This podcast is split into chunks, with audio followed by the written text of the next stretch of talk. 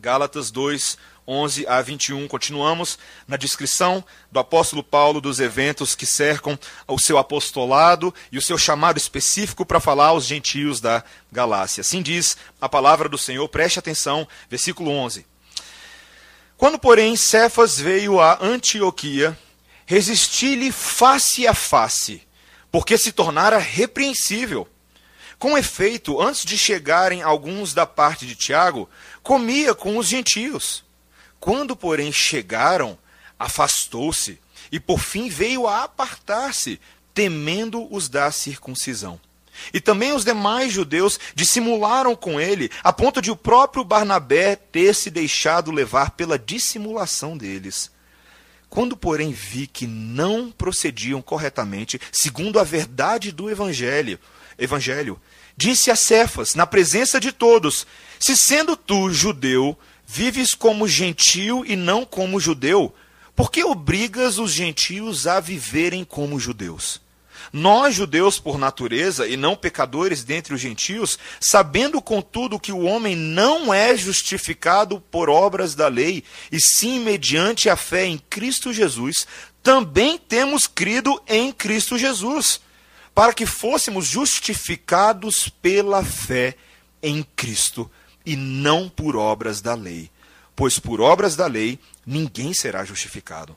Mas se procurando ser justificados em Cristo, fomos nós mesmos também achados pecadores, dá-se-á o caso de ser Cristo ministro do pecado? Certo que não. Porque se torno a edificar aquilo que destruí, a mim mesmo me constituo transgressor. Porque eu, mediante a lei, a própria lei, morri para a lei, a fim de viver para Deus.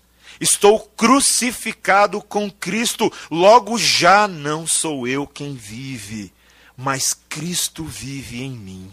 E esse viver que agora tenho na carne, vivo pela fé no Filho de Deus, que me amou e a si mesmo se entregou por mim. Não anulo a graça de Deus, pois se a justiça é mediante a lei, segue-se que morreu Cristo em vão. Até aqui a palavra do Senhor. Vamos orar mais uma vez? Senhor, nesta hora, tua igreja invoca o teu Santo Espírito para que tu venhas habitar entre nós. E que a tua presença seja uma presença de tal forma a operar em nossos corações a tua vontade, a tua palavra. Essa palavra já revelada no passado e que tem valor eterno e universal. Que essa palavra encontre morada em nós, em nome de Jesus. Amém. Meus irmãos, contam os pastores Ted Kyle e John Todd em seu livro Treasury of the Bible, Tesouro da Bíblia, de uma história, se fictícia ou real, eu não sei dizer. Mas que um certo dia, numa rua movimentada, numa das maiores cidades dos Estados Unidos, um jovem estava atravessando uma pista quando um caminhão em alta velocidade quase o acertou. E não acertou porque, na hora H, um senhor muito bem vestido viu o caminhão chegando, então acelerou o passo e, na hora H, tirou o jovem do caminho de colisão. E ainda sem ar do susto, aquele jovem, mal notando o que tinha acabado de acontecer, ele vira para aquele homem muito bem vestido e o agradece por ter salvado a sua vida. E tudo muito rápido, tudo muito veloz, e cada um segue o seu caminho. O jovem volta para os seus afazeres e aquele homem também. Duas semanas depois, aquele mesmo garoto agora se encontrava não mais numa rua movimentada, mas em outro ambiente muito movimentado. Ele se encontrava num tribunal lotado, só que dessa vez assentado na cabine do prisioneiro com algemas nas mãos, sendo acusado de assassinato. Após ouvir o caso, o juiz vira para ele e diz: Rapaz, você tem alguma coisa a dizer antes que a sua sentença seja declarada? E o jovem implorou: Sim, senhor, eu tenho algo a dizer, e é isso que eu quero dizer. O senhor me conhece. E um silêncio sobreveio sobre a multidão presente no tribunal, e o juiz diz: Perdão, eu não consigo reconhecê-lo. E o jovem volta a dizer: Certamente o senhor se lembrará de mim. Duas semanas atrás, no cruzamento da avenida principal com a sétima rua, você salvou a minha vida. Certamente, seu juiz, você também pode fazer alguma coisa para salvar minha vida agora. E após uma silenciosa contemplação, aquele juiz fica olhando para o jovem, então ele diz: Sim, eu lembro de você. Eu realmente me lembro de você. Mas naquele dia, de fato, eu fui o seu salvador. Hoje, eu sou seu juiz. Queridos, qual é a ideia que você tem de Deus? Tantas vezes a gente pensa, e corretamente pensamos, que Deus é o nosso Salvador em Jesus Cristo. Isso é correto biblicamente. Eu não quero que você desfaça essa forma de pensar nessa noite. Mas muitas vezes nós pensamos dessa forma a respeito de Deus, em detrimento de outras características do nosso Deus. Daquilo que é a sua identidade mais ampla. Esse Deus que de fato demonstra o seu perdão e sua misericórdia nos salvar, é o mesmo Deus que é o juiz de toda a terra. E, e, o que acontece conosco quando nós acabamos focando em um aspecto de quem Deus é, em detrimento da sua identidade mais completa e mais ampla, é que nós passamos a ter um relacionamento capenga com Deus. Nós fazemos pouco caso de quem Deus é. Isso se dá muito claramente, a evidência que eu te dou, é a forma como nós nos aproximamos de Deus todas as semanas. Nós muitas vezes esquecemos de que este Deus de amor e perdão e misericórdia é o nosso juiz. Não somente o nosso juiz, mas é o juiz de toda a terra. É aquele que olha para nós a partir da sua santidade, a partir da sua perfeição, e aos, aos olhos de Deus, eu e você não somos boa coisa. Eu e você somos terríveis assassinos. Que mesmo que não matemos pessoas fisicamente, pegando uma faca ou uma arma, nós o fazemos ao matar pessoas em nossos corações. Nós somos mentirosos, nós somos ardilosos, mesquinhos, avarentos, preguiçosos. Nós somos pessoas que tramam todo tipo de maldade continuamente. Mas como nos esquecemos que Deus é juiz, passamos a nos relacionar com Deus de uma maneira precária. Achamos que temos todo tipo de favor e podemos nos aproximar de qualquer maneira de Deus sem levar em consideração quem Ele é. É mais ou menos como se você, nessa semana, lá pela quinta-feira, você tivesse acordado e ao ouvir as notícias, você, no jornal, você toma a decisão de dar um pulinho lá no Palácio do Planalto certo? Você vai lá no Palácio do Planalto e fala: ah, agora que o país está mudando de rumo, eu tenho algumas ideias para compartilhar com o próximo presidente da República. E aí você vai lá, bate na porta dele, né? Não sei como é que você chegou na porta dele, mas você bate na porta dele, né? E você fala: presidente Temer, ah, você tem que me receber aqui porque eu tenho algumas coisas para compartilhar com você. E o presidente Temer olha para os seus assessores, olha para o lado, olha para o outro, olha para você e fala assim: perdão, quem é você? Ou pelo menos quem você acha que você é para entrar na minha presença? O que te faz pensar que eu vou aceitar as suas ideias ou a sua própria presença na minha sala nesse momento? É isso que a gente faz com Deus várias vezes. Quem é Deus, meus irmãos? E quem somos nós? O que faz você pensar que Deus te aceita de qualquer maneira? Essa é uma pergunta séria. Você que dimensiona o seu próprio pecado e você que dimensiona a sua própria vida, você sabe que quanto mais a santidade de Deus é revelada, maior a nossa podridão fica em evidência. E o que faz o povo de Deus pensar que ele se inclinaria para nós, que ele demonstraria o seu favor? O texto de hoje fala sobre isso, queridos. Fala sobre um Deus, sim, que nos recebe e nos aceita, mas com uma condição: não é de qualquer forma. A única maneira de Deus nos aceitar é com base no próprio Deus. É com base nos méritos de Cristo. Em quem, a partir do momento que somos aceitos por Deus, somos feitos novas criaturas. Ganhamos um novo crachá de acesso. E isso vem com um pacote completo. Nós devemos rejeitar o velho homem. É sobre isso que nós veremos hoje, claramente. Nós veremos isso em três partes. Em primeiro lugar, dos versículos 11 a 14, que o Evangelho nos compele a rejeitar o velho homem e as suas manias carnais. Em segundo lugar, que o novo homem é aceito por Deus apenas através da fé na obra de Jesus Cristo.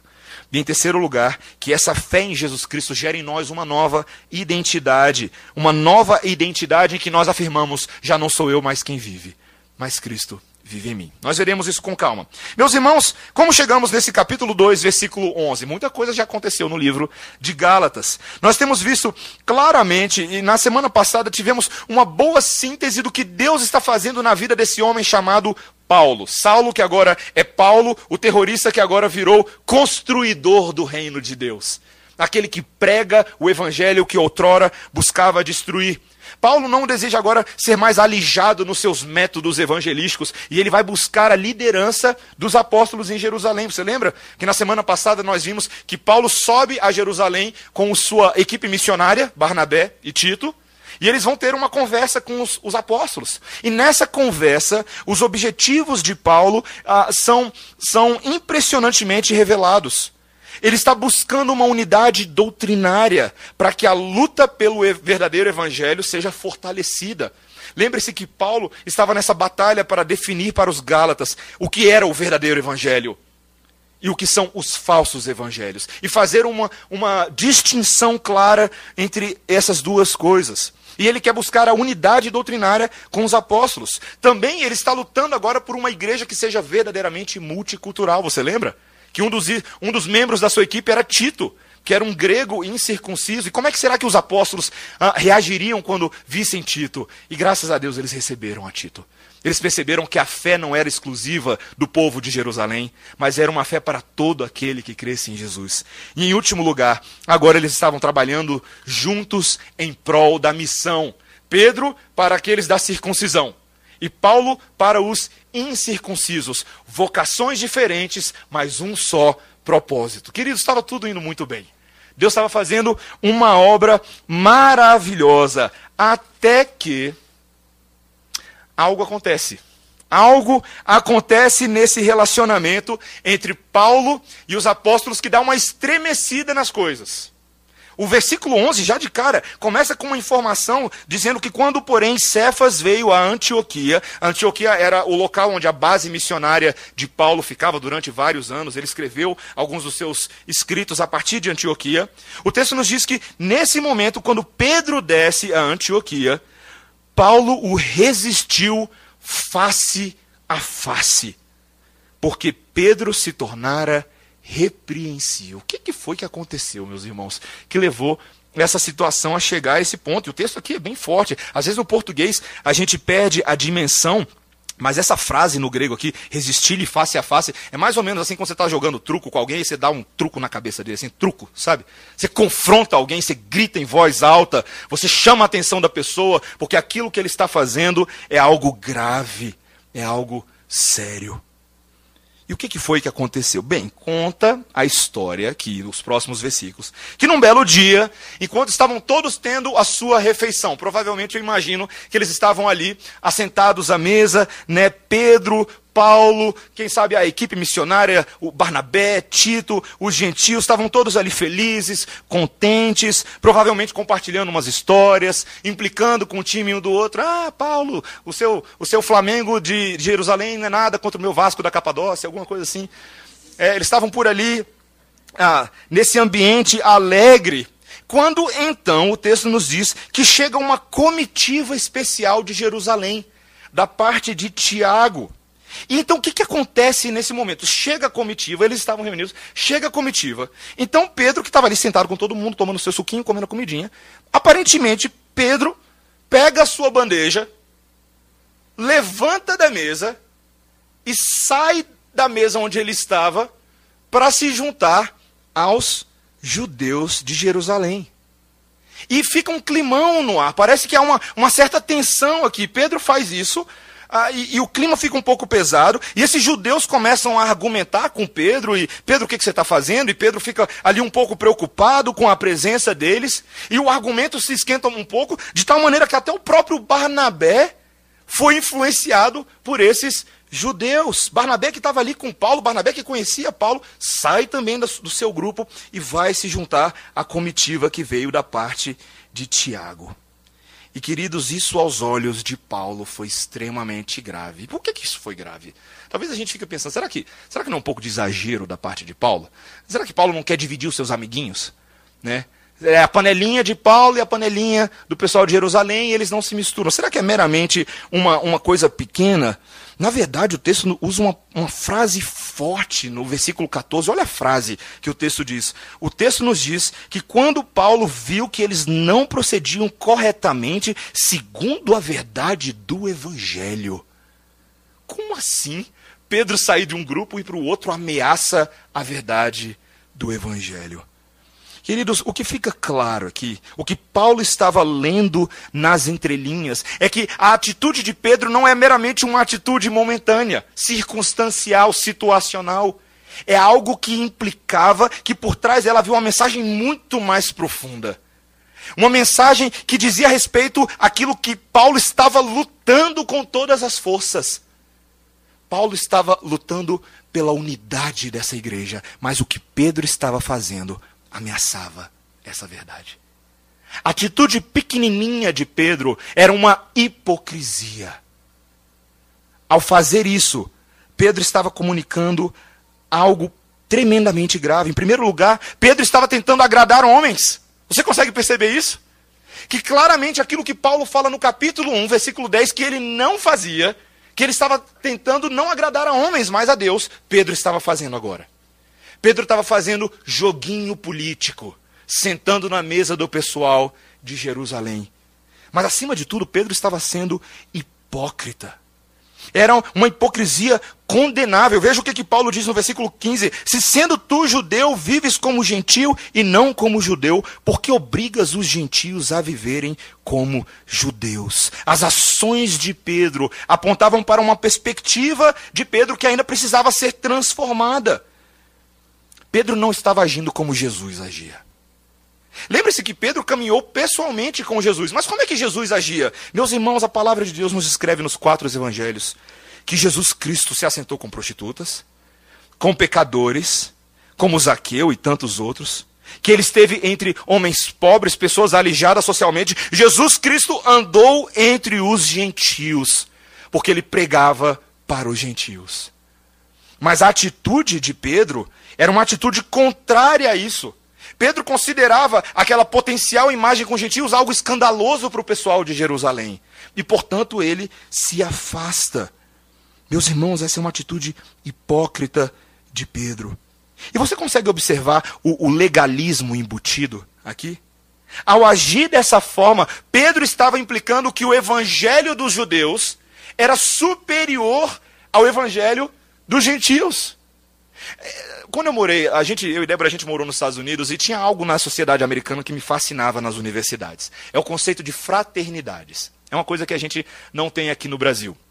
Né? E eu achava que era só coisa de filme, até que eu fui morar lá e eu vi que era de verdade esse negócio. Né? Você tem lá todo tipo de, uh, de fraternidade com as letras gregas, alfa, lambda, si, gama, você tem todos esses tipos de coisa. E essas fraternidades representam os vários grupinhos da escola. Gente, não é mentira, não é verdade. Você tem a, a fraternidade das patricinhas, você tem a fraternidade uh, do pessoal da banda de rock, o pessoal do time de futebol americano, você tem os bonitões lá, o pessoal que faz bullying em todo mundo, e você tem os nerds que não entram em nenhuma fraternidade. E o grande objetivo desse povo que não consegue entrar em nenhuma fraternidade é entrar em alguma fraternidade, certo? Só que não é muito fácil entrar numa fraternidade. Eles têm que, talvez vocês já tenham visto isso em filme, eles têm que passar por um processo de iniciação. Eles têm que adotar algumas características e fazer algumas coisas para que sejam aceitos por aquele grupo. E meus irmãos, a, a gente ouviu histórias terríveis de coisas que os candidatos à fraternidade tinham que fazer. Eu selecionei só duas aqui para vocês. Uma, uma garota, uma vez, contou que na Universidade da Califórnia, onde ela teve que entrar, ela foi forçada a agir pelas meninas da fraternidade como um esfregão humano e uma lata de lixo. Ela tinha que limpar o suco do chão e coletar o lixo das outras meninas usando apenas as suas mãos e os seus bolsos. E em seguida as outras candidatas forçaram essas meninas a ficarem, a, as, as meninas da fraternidade forçaram as candidatas a ficarem acordadas a noite inteira sem permissão de usar o banheiro. E no momento que uma delas começou a fraquejar das pernas, a outra veio, acertou o tornozelo dela e ela foi parar no hospital por conta disso. Entrou com um processo contra a universidade, coisa de doido. Também em 2008, na Universidade de Penn State, teve uma menina que disse que ela foi forçada a ficar de frente para uma parede de concreto com as outras candidatas. E se alguma delas se mexesse, alguém vinha e espremia a cabeça delas contra aquela parede de concreto. E elas também foram forçadas a esfregar o chão apenas usando as unhas e beber água que ela descreveu como suco do pântano. E um terceiro exemplo que eu dei aqui, que eu arranjei, de uma outra também em 2013, que diz que foi forçada a rastejar na lama até um riacho congelado dentro de um bosque, enquanto as outras colegas gritavam e cuspiam nelas. Queridos, é exatamente isso que Pedro está fazendo.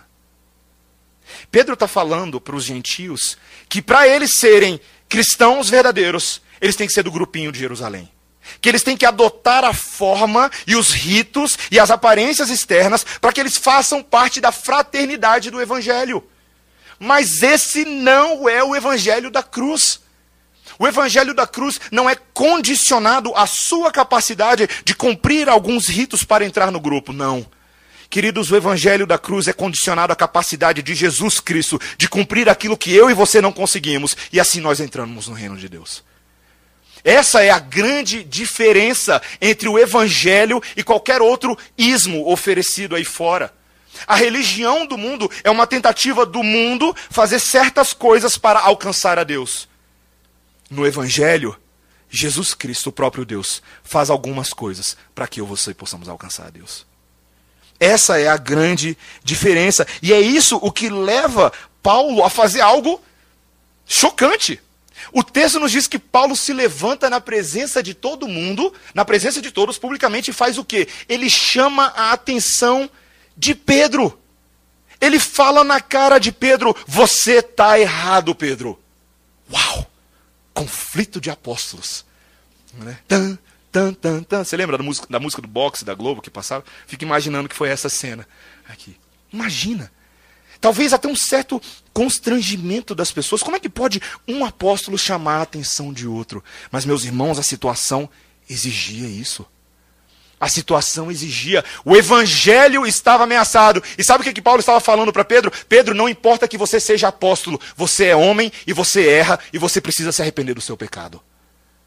Meus irmãos, há momentos na, na vida da igreja que pastores precisam chamar a atenção uns dos outros que líderes do povo de Deus não podem permitir que outros líderes façam o que eles quiserem só porque são líderes.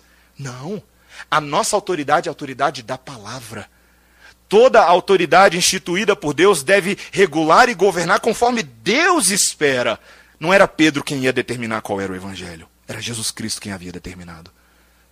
E nesse momento, Paulo está disciplinando o seu irmão, exortando o seu irmão admoestando o seu irmão. E meus irmãos, ele está dando um princípio para a gente. Isso é o que nós devemos fazer uns com os outros. Há momentos em que eu e você pisamos na bola. E é necessário que alguém com sabedoria venha e fale conosco. Chame a nossa atenção. E o faça, obviamente, em amor e em respeito, mas deve ser feito. Isso serve para líderes e serve também para não líderes serve para todo o povo de Deus. E eu te pergunto: ah, você tem feito isso com pessoas na igreja quando você percebe que eles estão em caminhos tortuosos? Quando as atitudes dele, o proceder deles, não condizem com a verdade do evangelho? Ou você é alguém que fala assim: ah, é melhor não mexer com esse tipo de coisa, não? A palavra de Deus nos dá uma ordem direta. Um, um, exemplo que fala da necessidade de nós nos exortarmos e admoestarmos mutuamente. E certamente, quando não sabemos como fazer isso, dependemos dos nossos líderes para fazer. Veja que o texto mostra que Paulo, como líder da igreja, agora autêntico, está fazendo essa disciplina eclesiástica a um outro líder. No contexto de lideranças, de pastores, isso às vezes acontece em, presbitério. Certamente um membro da igreja não vai fazer isso com um pastor, mas outros pastores responsabilizados por Deus em situação conciliar podem e devem fazer isso pela pureza da igreja pela pureza do evangelho. Essa era a primeira coisa que nós tínhamos para ver. Mas o que que Paulo agora começa a construir para a gente? Qual que é o segundo ponto? Ele começa a mostrar a partir do versículo 15 essa necessidade de fé na obra de Jesus Cristo. Ele diz: Nós, judeus por natureza e não pecadores dentre os gentios, sabendo contudo que o homem não é justificado por obras da lei, e sim mediante a fé em Cristo Jesus, também temos crido em Cristo Jesus, para que fôssemos justificados pela fé em Cristo, e não por obras da lei, pois por obras da lei ninguém será justificado. Paulo fala algo aqui que eu e você precisamos notar no versículo 15. Não era meramente que Pedro era semelhante aos gentios externamente, mas que Pedro vivia como gentil, mesmo sendo judeu. De que havia algo em Pedro, algo mais profundo, que fazia ele parecido com os gentios. E esse algo era o pecado. Pedro era tão pecador quanto os gentios. E ainda que houvesse essa distinção externa, aos olhos de Deus, tanto Pedro quanto os gentios precisavam de salvação. Ambos estavam no mesmo estado. Pedro não poderia ser justificado pelas obras da lei. Veja o que o texto fala isso no versículo 16. Ninguém é justificado por obras da lei. E aqui, meus irmãos, talvez um dos textos mais centrais das Escrituras Sagradas, quanto àquilo que nós chamamos da doutrina da justificação pela fé. Um dos pilares da reforma protestante. A justificação pela fé, também conhecido como sola fide, um dos cinco solas da igreja protestante, da igreja reformada. É um dos conceitos basilares do século XVI. Nós podemos dizer que esse conceito foi um dos catalisadores do maior movimento cristão da história. Quando, no, no dia 31 de outubro de 1517, o monge chamado Martinho Lutero, professor de teologia, quando ele estava estudando no livro de Romanos. E ele lê lá em Romanos, no capítulo 1, versículo 17: O justo viverá pela fé. E o livro de Romanos começa a confrontar a maneira medieval de Lutero pensar sobre a salvação. Não é mais uma questão agora da minha capacidade de fazer obras para ser salvo, mas fé em Jesus Cristo. E aí Lutero, né, que não batia muito bem na cabeça, ele vai lá e decide afixar 95 teses na porta da igreja de Wittenberg. O corajoso monge da igreja vai lá confrontar a prática da venda de indulgências que era conduzida por um padre dominicano chamado João Tetzel e o Papa, que naquele momento estavam fazendo a seguinte proposta para o povo: nós precisamos construir, fazer uma campanha para angariar fundos e construir a Basílica de São Pedro. Então, o que, que acontece naquele momento? A igreja vem com essa solução. Nós precisamos dos fundos dos servos. Então, nós vamos barganhar a salvação eterna deles com esses fundos. Então, você vem, traz o seu dinheiro e a gente diz para você o que, que, você vai ganhar lá no céu uh, se você trouxer uma determinada quantia de dinheiro. Meus irmãos, isso é o contrário da afirmação das Escrituras. Eu e você não podemos comprar nada no céu. E por isso que essa doutrina é tão importante, porque ela fala da forma como eu e você entramos no céu. Ela fala do único caminho. E esse termo justificação era um termo jurídico, era um termo usado no tribunal. Essa palavra vem desse contexto que tem relação com a declaração ou sentença pronunciada por um juiz a um réu após ouvir os argumentos ah, de ambos os lados. Então você já viu essa cena de filme antes também. Está né? Tá lá o, o advogado de defesa, está lá o advogado de acusação, ambos construindo o seu caso, e ao término desse, ah, dessa, desse momento, o juiz pronuncia a sua sentença, ou culpado, ou justificado. A ideia de justificar é inocentar alguém, aceitar a inocência e a credibilidade desse réu.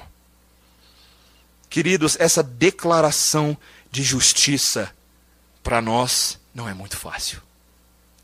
Nós estamos falando aqui não de qualquer juiz terreno. A gente não está falando do Moro. A gente não está falando ah, de qualquer um desses que está trabalhando aí na Lava Jato. A gente está falando do Deus Criador dos céus e da terra. E o critério para avaliar os réus que estão assentados no seu tribunal divino não é a Constituição do Brasil. Não é qualquer lei ou regimento interno do órgão que você trabalha, é a própria santidade de Deus, revelada nas Escrituras.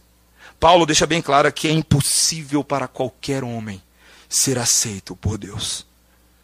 Essa afirmação, queridos, confrontava os próprios judeus, que se se orgulhavam tanto de ter a lei, não é verdade? Os judeus eles se orgulhavam de ter o melhor sistema de leis já inventado, recebidos do próprio Deus através de Moisés no topo do monte Sinai. Mas Paulo deixa bem claro para a gente que Jesus Cristo tinha um entendimento diferente. que lá no Sermão do Monte, o Senhor Jesus Cristo afirmou no capítulo 5, versículo 19: aquele que violar qualquer um dos mandamentos, posto que o menor deles, e assim ensinar aos homens, será considerado mínimo no reino de Deus. Jesus Cristo falou no versículo 20: Porque vos digo que se a vossa justiça não excederem muito a dos escribas e fariseus, jamais entrareis no reino de Deus.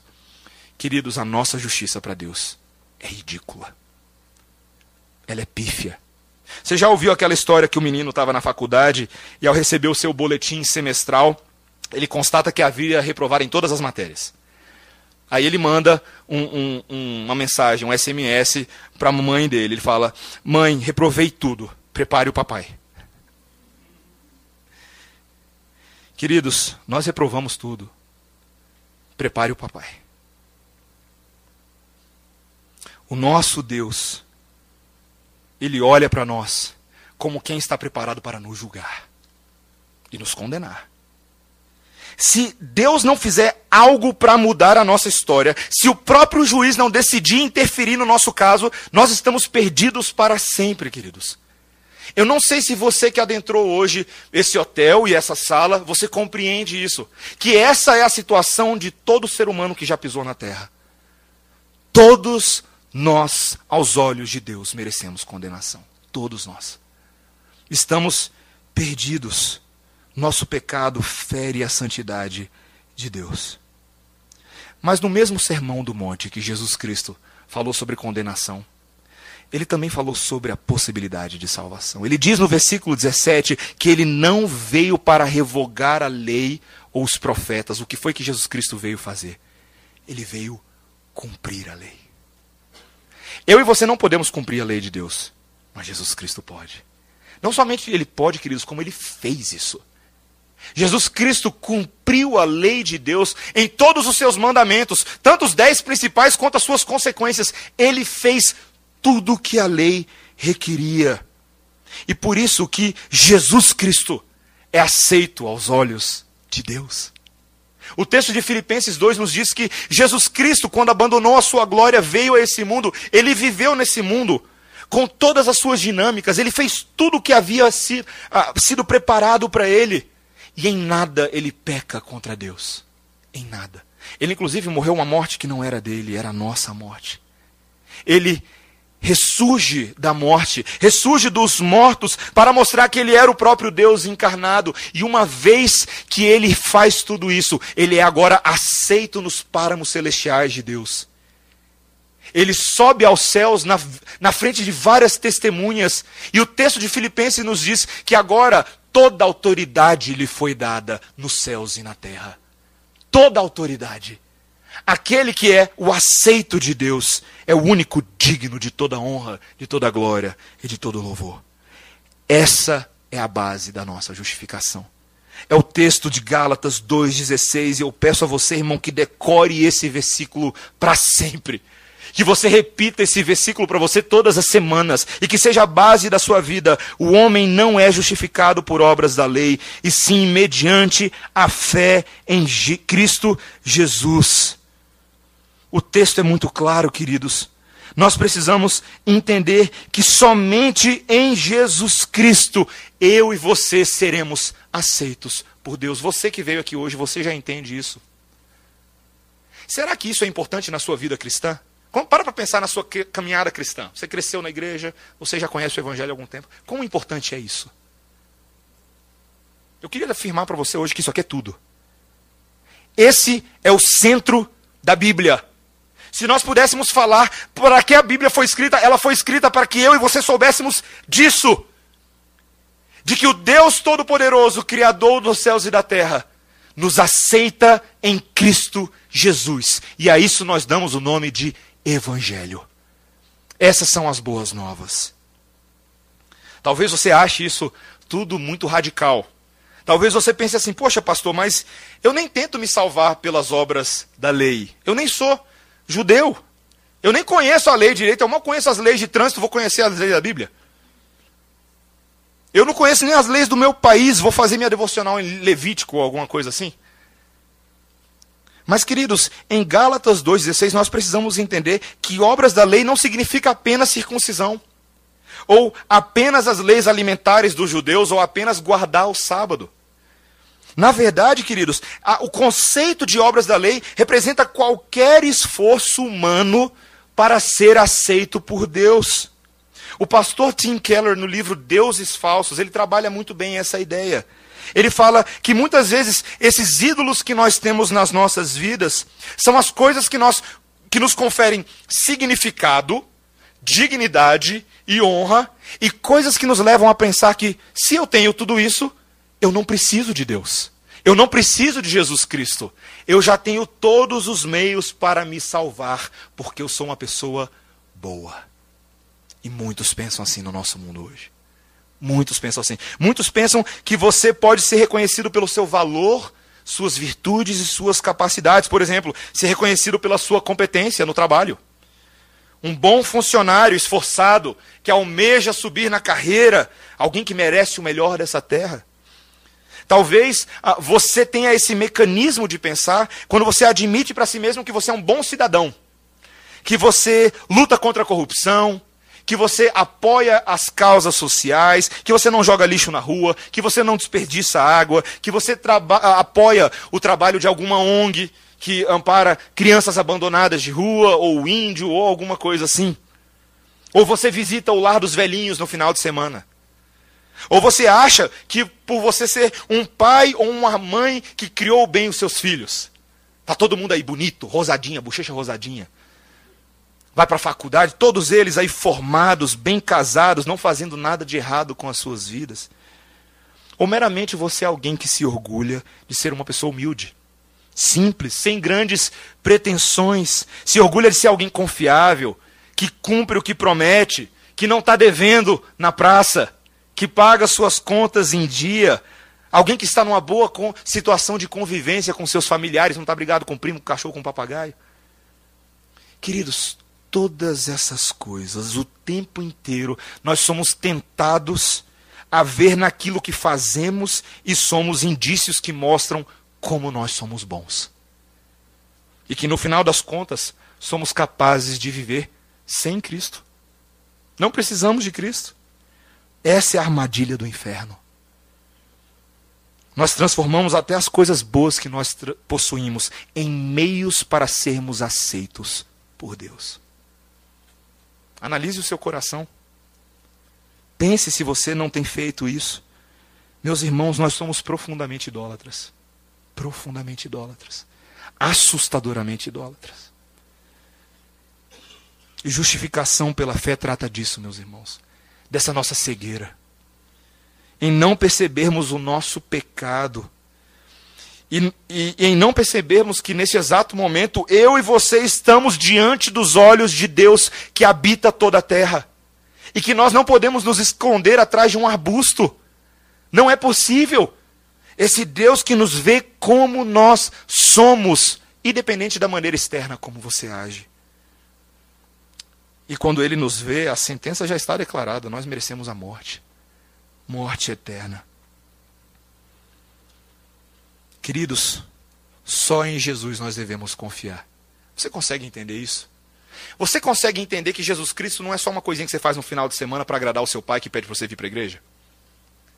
Você consegue entender que Jesus Cristo não é só uma camisa que você veste porque alguém te deu uma camisa, Jesus Cristo é legal, uh. ou um adesivo que você tem no carro, ou um grupo de músicas, uma seleção musical porque você gosta da cantora lá, da Cassiane ou quem quer que seja. Queridos, Jesus Cristo é Deus, é o Messias encarnado. Não há dois tipos diferentes de salvação, essa era a mentalidade de Pedro. Quem sabe os judeus se salvam com a lei e os gentios se salvam com Jesus. Não. Todas as pessoas do mundo só podem ser salvas por Jesus. Todas as pessoas. Não existem vários meios de salvação para nos achegarmos a Deus. Não existem vários caminhos que levam a Deus. Isso não existe. Isso é mentira, meu irmão. Isso é mentira, minha irmã. Jesus Cristo é o único caminho, a única verdade, a única vida. Ninguém, absolutamente ninguém, pode ir ao Pai se não for por Ele. E Paulo não quer apenas convencer os seus ouvintes de que isso é importante. Ele quer mostrar para os seus ouvintes o benefício de pensar dessa forma, de crer em Jesus. Qual é o grande benefício? Meus irmãos, ele começa a mostrar para a gente a partir do versículo 17. Veja, terceiro e último ponto, essa nova identidade em Jesus. Ele diz, versículo 17: Mas se procurando ser justificados em Cristo, fomos nós mesmos também achados pecadores, dá-se-á o caso de Cristo ser ministro do pecado. O que, ele está falando aqui? Talvez um versículo um pouco difícil, são os versículos mais difíceis desse texto. O que, ele quer dizer com isso? Ele quer dizer que talvez os judeus pensassem que porque Cristo salva os gentios, que são pecadores, logo Cristo está sendo um cooperador do pecado. Como se os gentios pensassem, os judeus pensassem: peraí, nós judeus não somos salvos dessa maneira, os gentios são. Deixa Jesus se envolver com esses pecadores. Nós somos santos, nós temos a lei. Paulo fala: não é isso, é certo que não. E Paulo está mostrando, versículo 18: porque se torno a edificar aquilo que destruí, a mim mesmo me constituo transgressor. Se Paulo agora abandonasse tudo o que ele aprendeu no Evangelho para voltar a viver pela lei, ele seria um hipócrita. Aquele que conheceu a graça de Deus, que literalmente foi cegado pela luz de Cristo no caminho para Damasco se ele agora voltasse a viver como um terrorista da lei, lembra? Um perseguidor da igreja, ele seria destruidor daquilo que ele alcançou. Mas Paulo fala que isso não é possível, queridos. Porque algo aconteceu na sua vida. Paulo foi transformado. E eu, eu tenho que falar para vocês, queridos. Eu, minha mãe, quando era pequenininha, ela me ensinava a cantar várias musiquinhas. Né? Várias musiquinhas. Minha mãe não está aqui agora, mas ela cantava várias musiquinhas comigo. E ela está aqui, eu não vi minha mãe. Desculpa, mãe. Várias musiquinhas. A gente fez isso a vida inteira, a gente cresceu cantando. E tinha uma musiquinha que minha mãe cantava comigo, e ela tinha alguns versículos favoritos dela também. Uma musiquinha era assim: Cristo vive em mim, aleluia. Cristo vive em mim, aleluia. Oh, que maravilha é que Cristo vive em mim. E ela me falava desse versículo. Esse versículo que marcou a história da minha vida e da minha família. Ai, meus irmãos. Como é bom pertencer ao Senhor. Como é bom pertencer ao Senhor. Olha o que o versículo 20 nos diz, queridos. O versículo 19 termina dizendo: Nós estamos crucificados com Cristo. Logo, versículo 20: Já não sou eu quem vive, mas Cristo vive em mim. E esse viver que agora tenho na carne, vivo pela fé no Filho de Deus. Queridos, o que Paulo está defendendo é que o evangelho para ele não era simplesmente uma ideia legal que ele defendia para debater com os judeus. Que o evangelho agora era a vida dele. De que o que havia acontecido no caminho para Damasco era um sinal de que Paulo foi crucificado com Cristo. Que essa lei para a qual ele vivia só mostrava que ele não conseguia cumprir a lei. E por isso ele morreu para a lei, para que agora ele viva para Cristo. E como é que isso aconteceu? No momento em que Cristo morre, Paulo estava com ele. Paulo foi crucificado na cruz. E aquele que sai da cruz agora não é mais o mesmo homem. Ele tem uma nova identidade, um novo passaporte, uma nova certidão de nascimento, um nascimento espiritual. O que aconteceu na vida de Paulo é algo tremendo, queridos. Ele diz: Logo já não sou eu quem vive, mas Cristo vive em mim. A minha vida agora é controlada por Jesus. Isso é a salvação. Não é algo externo, comportamental, é uma transformação interna de quem nós somos. Em 96 eu tive a oportunidade de viajar com os meus pais para Disney. E a gente foi lá, eu, meu irmão e meus pais. E tinha lá um prédio na Disney que tinha um, um flipper, um prédio de videogames. Cinco andares de videogames. Nunca tinha visto nada daquele tipo. Fiquei doido. Obviamente, um garoto de 12 anos de idade pirou, né? Quando viu isso. E, e tinha um determinado simulador que eu nunca esqueço. Era um simulador de uma aranha gigante. Você entrava nessa aranha gigante virtual com seis pessoas. Seis pessoas. E um era o piloto, e os outros é, eram as pessoas que ficavam atirando nos inimigos que vinham vindo. Uma, uma aranha gigante no deserto. Alguém inventou essa ideia. E, e eu lembro que a nossa função era controlar essa aranha. A gente ficava dentro dela, controlando as perninhas dela. Um jogava a perna para frente, então você tinha que sincronizar. O outro jogava a perna para outro lado. Enquanto isso vinham os inimigos e ficava atirando. E todo mundo agora tinha que trabalhar conjuntamente para controlar aquela aranha do deserto.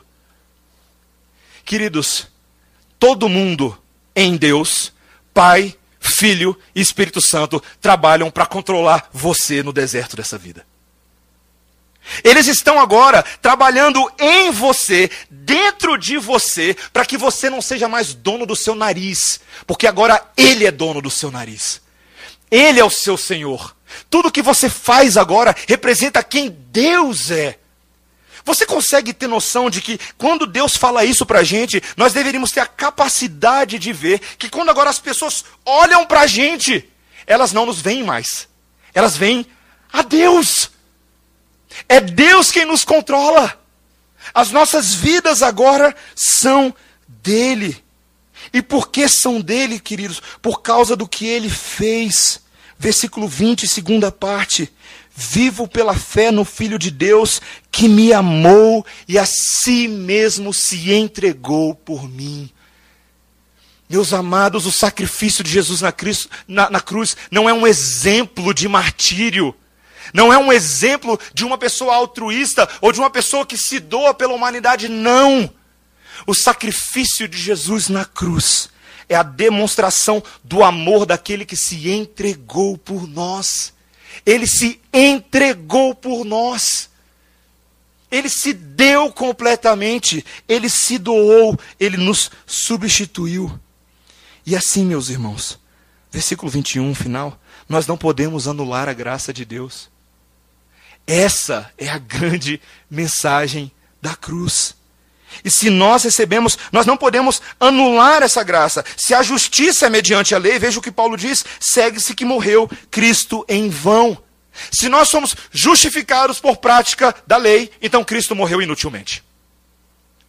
Se essa é a nossa forma de salvação, então Cristo desperdiçou o seu tempo vindo a esse mundo. Mas, meus irmãos, ele não desperdiçou o seu tempo vindo esse mundo. Glória a Deus por isso. Aleluia, meus irmãos. Cristo não desperdiçou o seu tempo.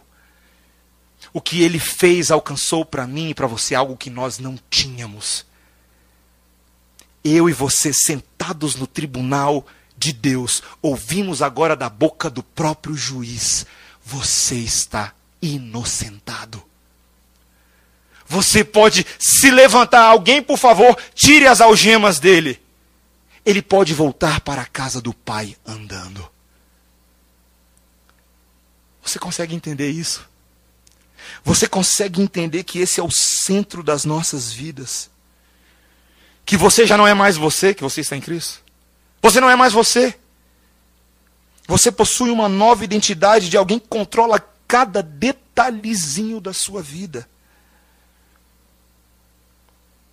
Que você não tem mais direito sobre você mesmo. E nisso, meus irmãos, fica bem claro. Se essa é a verdade, se Cristo é o nosso Senhor impresso em nós, se Ele habita em nós por meio do seu Santo Espírito agora, será que nós precisamos da aprovação dos homens? Será que a gente precisa ficar perseguindo, aprovar grupinho A ou B, fazendo política? Não.